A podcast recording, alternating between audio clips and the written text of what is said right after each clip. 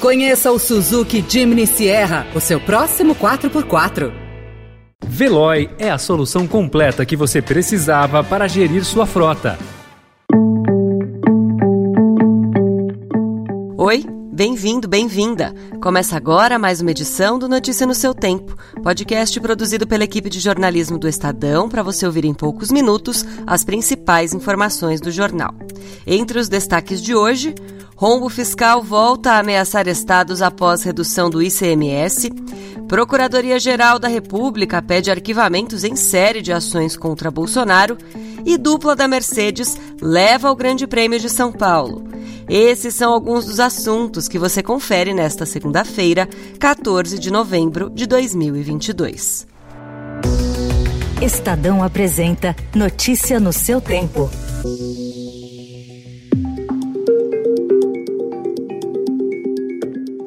A lua de mel dos governadores que assumem em janeiro deve ser mais curta do que de costume. Isso porque eles chegam com o desafio de equilibrar caixas esvaziados pela redução da alíquota do ICMS, principal tributo arrecadatório dos estados.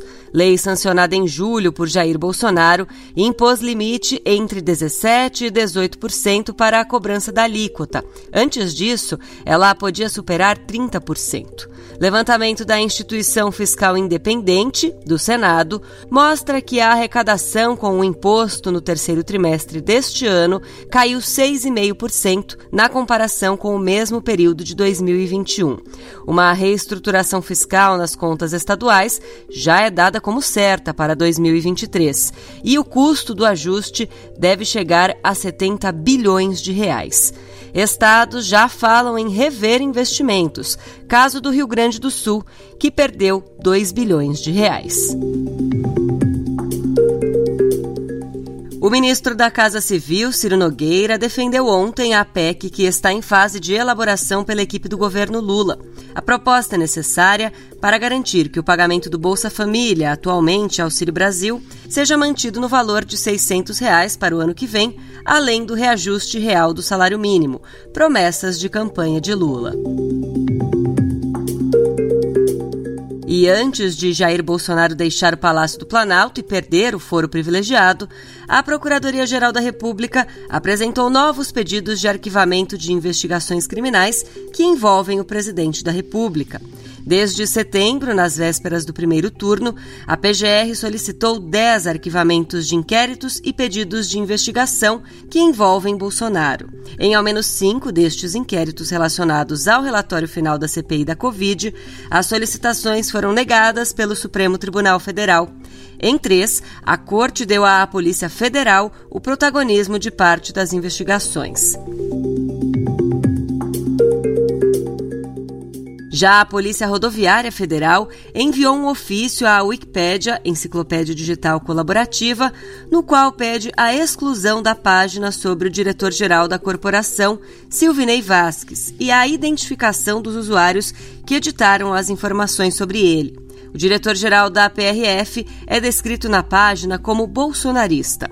Como mostrou o Estadão, Vasques pediu votos para o presidente Jair Bolsonaro nas redes sociais na véspera do segundo turno da disputa ao Palácio do Planalto.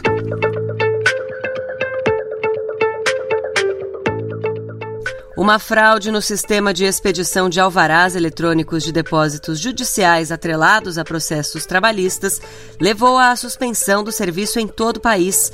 Supostos criminosos conseguiram autorização de pagamentos de montantes milionários. Os desvios no Tribunal Regional do Trabalho da Primeira Região, no Rio, chegam a 4 milhões de reais. O primeiro dia do Enem trouxe questões sobre o papel da mulher na sociedade, democracia, meio ambiente e povos tradicionais, como indígenas e quilombolas, que foi o tema da redação. Linguagens e ciências humanas foram as outras provas de ontem. Na próxima semana, será a vez das perguntas de ciências da natureza e matemática. As questões de ontem mostraram um Enem que segue sua tradição histórica de valorizar pautas sociais de direitos humanos e sustentabilidade. A cantora, pastora evangélica e ex-deputada federal Flor de Lis dos Santos de Souza, de 61 anos, foi condenada a 50 anos e 28 dias de prisão pelo assassinato do marido, o pastor Anderson do Carmo, ocorrido em 16 de junho de 2019, na garagem da casa onde a família vivia, em Niterói, no Rio.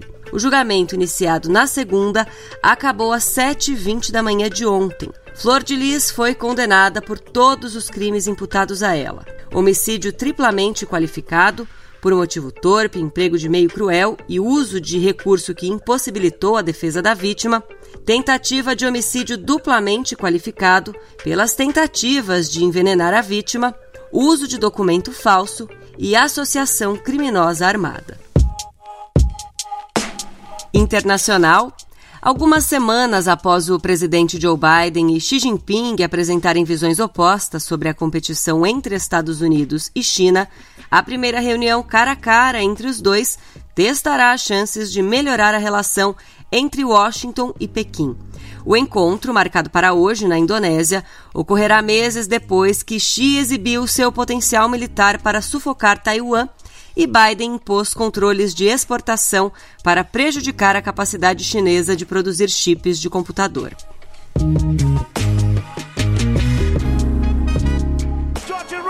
Você tá louco, Russell? Do capricho do capricho!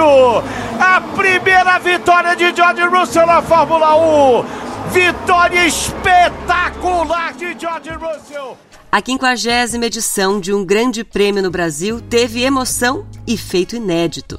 O britânico George Russell conquistou sua primeira vitória na carreira ao liderar ontem de ponta a ponta a corrida em Interlagos.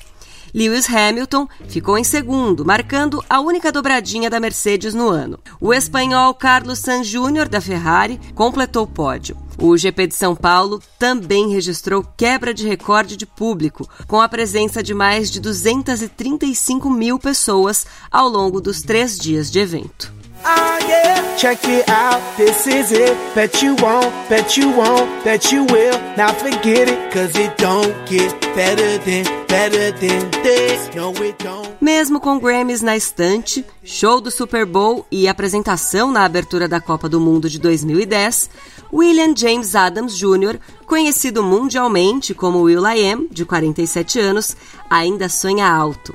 Em conversa com o Estadão, ele disse que empreender é o próximo passo do produtor multifacetado. O novo álbum do grupo Black Eyed Peas, Elevation, lançado na sexta-feira, tem 15 faixas e participação de nomes como Anitta, Shakira, David Guetta e Ozuna.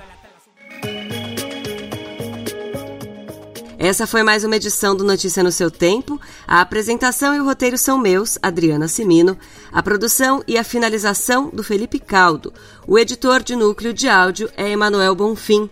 Muito obrigada pela escuta e até amanhã. Você ouviu Notícia no seu tempo. Conheça o Suzuki Jimny Sierra, o seu próximo 4x4. Procurando a rota mais inteligente para gerir sua frota? Veloy é a solução completa que você precisa. Acesse veloy.com.br/empresa e descubra um caminho prático e eficiente para a gestão da sua empresa.